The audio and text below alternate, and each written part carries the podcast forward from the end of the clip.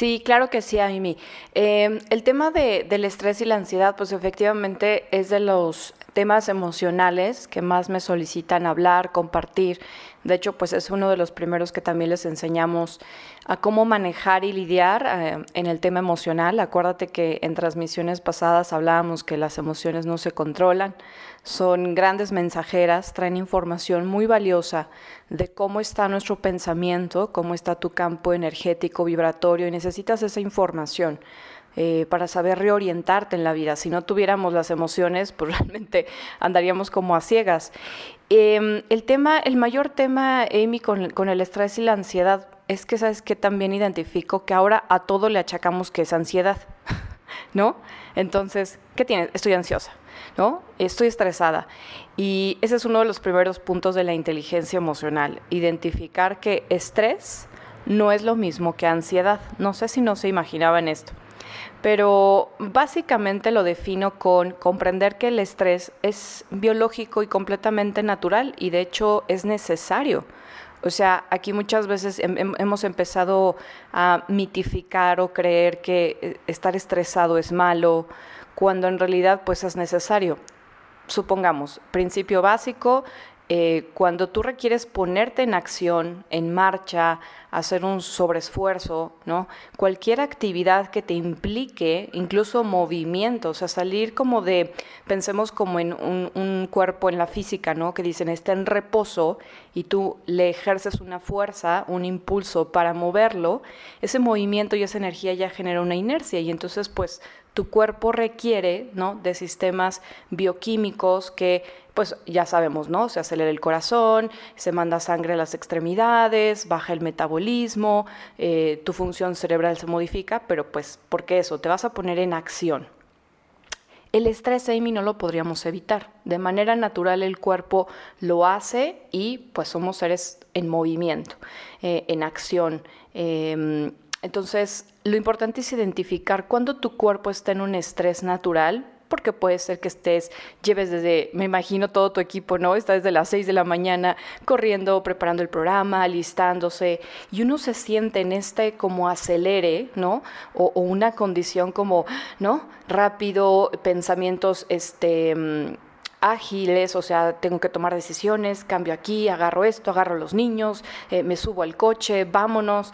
Todo eso hay que identificar cuando es un estrés natural, porque tu cuerpo o nuestro cuerpo, así como lo tiene como una función biológica natural, también sabe cómo relajarlo, es decir, cómo regresar al punto de equilibrio eh, del cuerpo en no, no movimiento o no estrés, donde se relaja. El estrés no lo podemos evitar, Amy. El tema es cuando el estrés ya se conjuga con emoción. Y entonces emociones que perduran por a lo largo del tiempo, que le llamamos más bien sentimientos, es lo que nos genera la ansiedad. Entonces la gran diferencia es que la ansiedad ya es una condición crónica, porque recordemos que es el pensamiento que genera una emoción, la emoción nos lleva a la acción y cuando ya no necesariamente estás estresado, o sea, físicamente estresado por una actividad, de hecho puedes estar prácticamente en reposo, pero tu cuerpo sigue segregando esas sustancias y sigue con una actividad interna como si estuviera en ese estrés, pero es más por un pensamiento. Pensamientos de temor, angustia, recordemos que el miedo, ¿no? El miedo primario, el miedo se relaciona mucho pues a los estados de supervivencia Em, cuando tienes sensaciones como tristezas o, algo que te genere esta, sobre todo más bien tiene que ver con temores, temores, angustias, sensación de descontrol, porque eso nos lleva a eso, a ese estado primario de inseguridad, de incertidumbre. Entonces tú puedes estar, pues sí, tu cuerpo aparentemente se va acostumbrando que esa es la forma de vivir o trabajar, ¿no? Donde hay una sensación bioquímica constante de estrés, pero el cuerpo no está logrando regresar a su estado de equilibrio, ¿no? O, digamos donde el, el sistema nervioso parasimpático entra, yo le digo a enfriar, como enfriar el coche, literal, ¿no? O sea, hay sistemas que nos ayudan para eso y por eso también cuando dormimos el cuerpo sabe, ¿no? Cómo equilibrar todo. Eh, pero cuando, cuando de manera crónica hay un pensamiento dominante, una creencia, algo que nos esté de manera, pues por eso podemos decir que sí, la ansiedad es psicológica, o sea, la ansiedad está en tu mente. Eh, es importante ubicar ¿no? las cosas, eh, de dónde vienen, de dónde surgen. Entonces, para mí es muy importante explicar esas dos primeras líneas, de dónde surge el estrés, por qué el estrés es natural, y dejé de, sentirme incluso mal, ¿sabes? Porque dije, a ver, no, o sea, eh, administra, gestiona lo que decíamos el, el, otro día, sé tu propio líder, por eso nosotros nos llamamos líder a tu vida, porque en realidad decimos a las personas, sé líder de tu propia vida, de tus propias emociones, de tu pensamiento.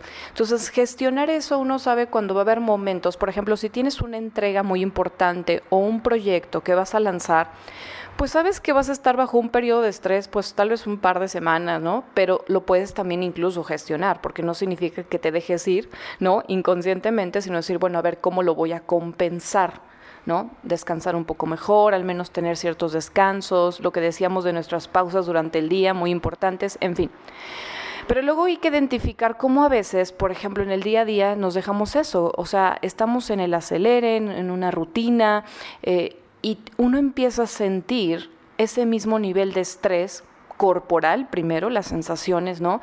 Palpitaciones, sudoración o este cansancio em, o, la falta o, cambio de apetito o demasiado apetito, sobre todo por antojos o dulce, carbohidratos. Y entonces uno va identificando que esto es ansiedad, aunque no tienes claro cuál es el pensamiento, porque recuerden que la mente es muy ágil, muy, muy volátil. Pero aquí es donde entra la parte emocional, o sea, hay un pensamiento que les digo, principalmente es un estado permanente de angustia y es que ese es el tema. Como sociedad, yo siempre digo bienvenido, o sea, pero venimos al mundo desde pequeñitos a tener miedo. Tenemos miedo de todo miedo de, de, los peligros, miedo de que hay violencia, miedo de que hay gente que te puede dañar, miedo de que hay gente que te puede defraudar, eh, miedo porque puedes quedar mal ante el jefe, miedo porque puedes perder la pareja. o sea, tenemos una cantidad, miedo porque no te va a alcanzar la quincena, miedo por la situación económica, o sea, bueno, y no se diga, ¿no? Entonces yo digo, pero nada se vive sin miedo, pero hay que entender cuántos eh, miedos son psicológicos. Entonces es lo que les decía, normalmente este tipo de emociones o sensaciones de peligro no son reales, están más condicionadas a eh, eventos o situaciones tanto del futuro como del pasado. Entonces, primer veneno emocional, hay que comprender que la ansiedad se alimenta mucho de vivir en el drama y eso es algo que enseñamos en inteligencia emocional, hay que empezar a quitar el drama. ¿Qué es el drama? Es una cualidad natural del cerebro que es muy interesante. Cuando comprendiste dije, wow, pues es que incluso es hasta natural, volvemos a lo mismo, pero lo importante es que identifiques hasta qué grado. De manera natural el cerebro primitivo tenía que exagerar o su función exagera ciertos estímulos porque para cuando éramos primitivos, pensemos pues el crujir de una hoja, ¿no? En medio de la selva en la noche, ¿qué significaba? Pues que venía un tigre o venía, estaba ahí una presa, ¿no? Tú podrías ser presa de algún animal. Entonces, el cerebro desarrolló esa habilidad. Entonces, ante los estímulos tendemos a exagerar. Pero ¿Qué pasa hoy en día, Jamie? Este, por ejemplo, lo identifico mucho, Amy, con, con, la juventud, ¿no? A veces cuando trabajamos chicas jóvenes con ansiedad, tienen 18, 19 años, 20 años, Amy, y tienen un nivel de ansiedad impresionante. Y sabes sobre todo por qué es por esa angustia de, de fallar, de, de, de, de, tener que hacer las cosas bien, de no fallar en la escuela, de la cantidad de presiones y responsabilidades. Eso no es un tigre que las esté persiguiendo, pero su cuerpo y su cerebro siente que es un tigre. Entonces igual, entonces tú eres un adulto que te levantas en la mañana y ya estás acelerado, tienes prisa, te metes el tráfico, chin, los pendientes, la oficina, la, y tú no te das cuenta que en realidad ya estás en un nivel tanto de estrés físico, pero además ansiedad, porque ya es el estrés más las emociones, donde tal vez tu pensamiento predominante es eh, me siento angustiado porque no quiero fallar lo mismo, ¿no? Porque no quiero ser mal padre y, no tengo el, dinero completo para las colegiaturas de los hijos, este, porque eh, tengo miedo de perder a mi pareja, porque estamos en problemas, porque em, estoy frustrado porque este cliente o este proyecto no se está cerrando.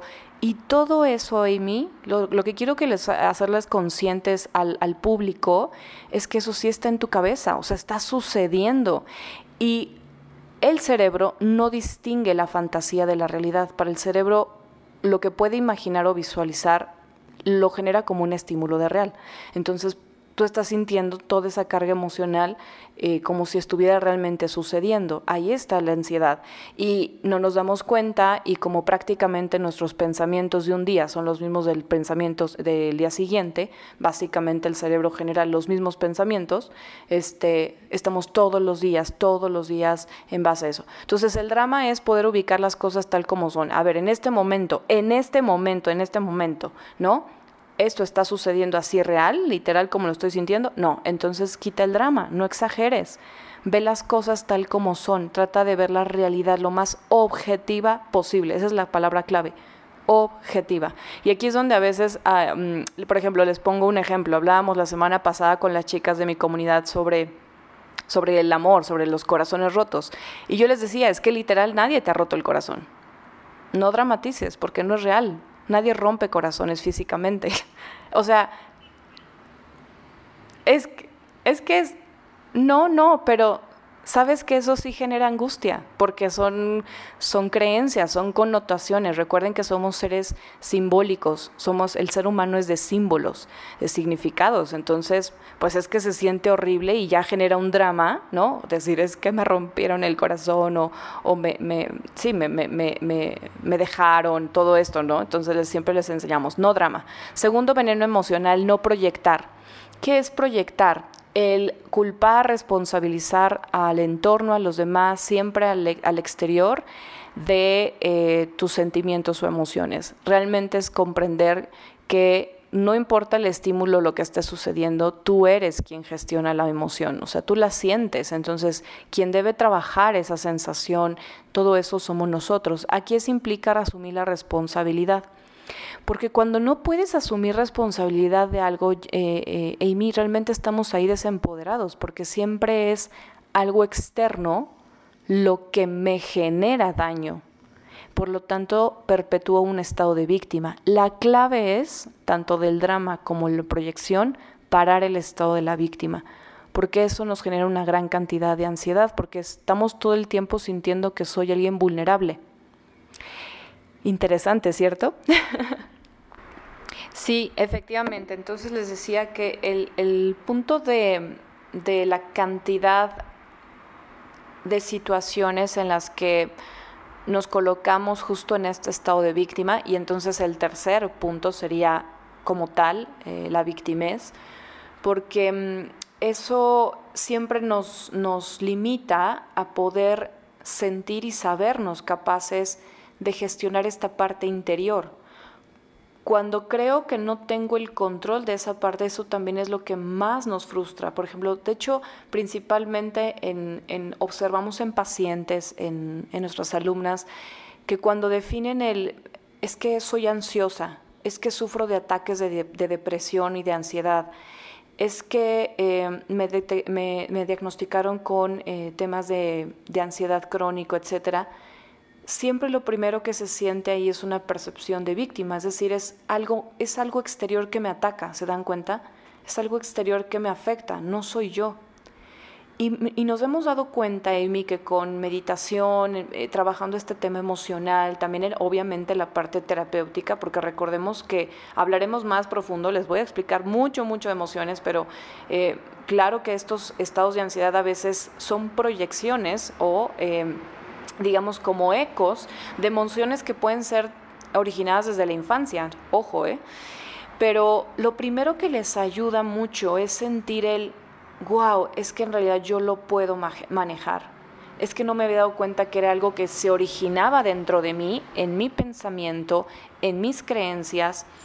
Y entonces cuando empiezan a hacer estos pequeños cambios de pensamiento, eh, autogestionarse desde, como decíamos, oye, la respiración, hay que empezar pequeños hábitos para que puedas estar mucho más tranquilo y no necesariamente ansioso todo el tiempo. Eh, todo esto, Emi, lo primero que vemos como un primer nivel de éxito es algo que llamamos, si tú generas el caos, tú lo resuelves. Y eso hace sentir que ya no es como un monstruo que vino a, dominar, a dominarte y del cual tú no tienes forma de salir adelante, te sientes pequeño, exacto. Cualidades de la víctima, tú te sientes desempoderado, pequeño o pequeña ante la situación, ante la emoción, ante el estrés y la ansiedad, o sea, tú sientes que es algo como, ah, es que no, eh, ya, ya, me, ya me vino la ansiedad, ya yo le dije, ya te vino, ¿en qué momento llegó? ¿Te tocó la puerta? ¿Tú cuando le abriste? ¿No? No, todo lo generaste tú. Entonces, salir del estado de víctima, donde además sentimos que no tenemos mayor posibilidad, pero obviamente, bueno, pues por eso urge educar en esto en mí, es ese tema. Eh, me gustaría escuchar a los radioescuchas para poder responder sus preguntas y apoyarlos más, pero espero al menos darles un primer panorama. Quien quiera mayor información, contáctenos, porque incluso tenemos ahorita toda una campaña y un curso gratuito de cómo vencer la ansiedad en la meditación, curiosamente para que se den cuenta que desde la meditación, sí, es que la meditación nos ayuda al trabajo de autogestión, o sea, de poder mirar en tu interior y reconocer de dónde estoy generando esto, desde dónde viene. Y es, y es dentro de mí. Y quédense con esa frase. Si yo genero el caos, yo lo resuelvo. Tal vez ahorita no sepas aún cómo, pero llévate la certeza de que vas a poder saber cómo. Pilar, muchísimas gracias Pilar por escucharnos. Em, no, eh, control eh, sería una forma de gestionar, ¿no? Estaría dentro de la rama de, una de las líneas, pero recordemos que no es lo más asertivo, porque ese, fíjate que esa es una de las creencias que más nos genera ansiedad y sufrimiento, ¿sabían chicas? La falsa idea de control. Respiren todos, por favor, y suelten de hoy para siempre la falsa idea. No controlamos nada, mí El ser humano no controla nada. Eh, generamos sistemas, ideas, em, hemos creado todo un mundo donde tratamos, de alguna manera nos ayudamos a mantener pues una estabilidad, eh, una cierta forma de repetición de las cosas, poder anticipar ¿no? lo que sucede. Pero a mí pregúntenme o dense cuenta si viene un terremoto y no nos ha enseñado que no tenemos el control de nada. Entonces, em, controlar no nos ayuda porque nunca, siempre te lleva a la frustración como al final siempre te das cuenta de que no tienes el control, que no puedes controlar la emoción, recuerden, porque sucede muy rápido, es como querer parar tu corazón o tu, o tu pensamiento, no puedes. Ya eh, lo que ayuda es autogestionar. Autogestionar sería el concepto de soy capaz de reflexionar, ¿no? Es decir, la palabra viene de flexión, poder flexionarme y mirarme a mí, mirar mi ser, mi interior, soy capaz de mirarme. soy capaz de observar qué estoy generando en mi interior, pero por lo tanto gestionar implica que tú tienes la decisión de qué vas a hacer de eso. Una parte podría ser controlar directamente, por ejemplo, la ira, eso sí podría ayudar para que no sea un impulso y lo proyectes y dañes con un grito, con un golpe o a ti mismo, pero, pero ahí sí es algo necesario, es como si por ejemplo tu hijo va y quiere meter los dedos en el enchufe, ¿no? Pues en esa manera, de, manera inmediata controlas su acción tomándole su manita y diciéndole no, pero no es necesariamente lo mismo y controlar nos lleva tarde o temprano a demasiada frustración y por lo tanto ahora tienes un doble problema, porque ahora tienes que lidiar también con la frustración.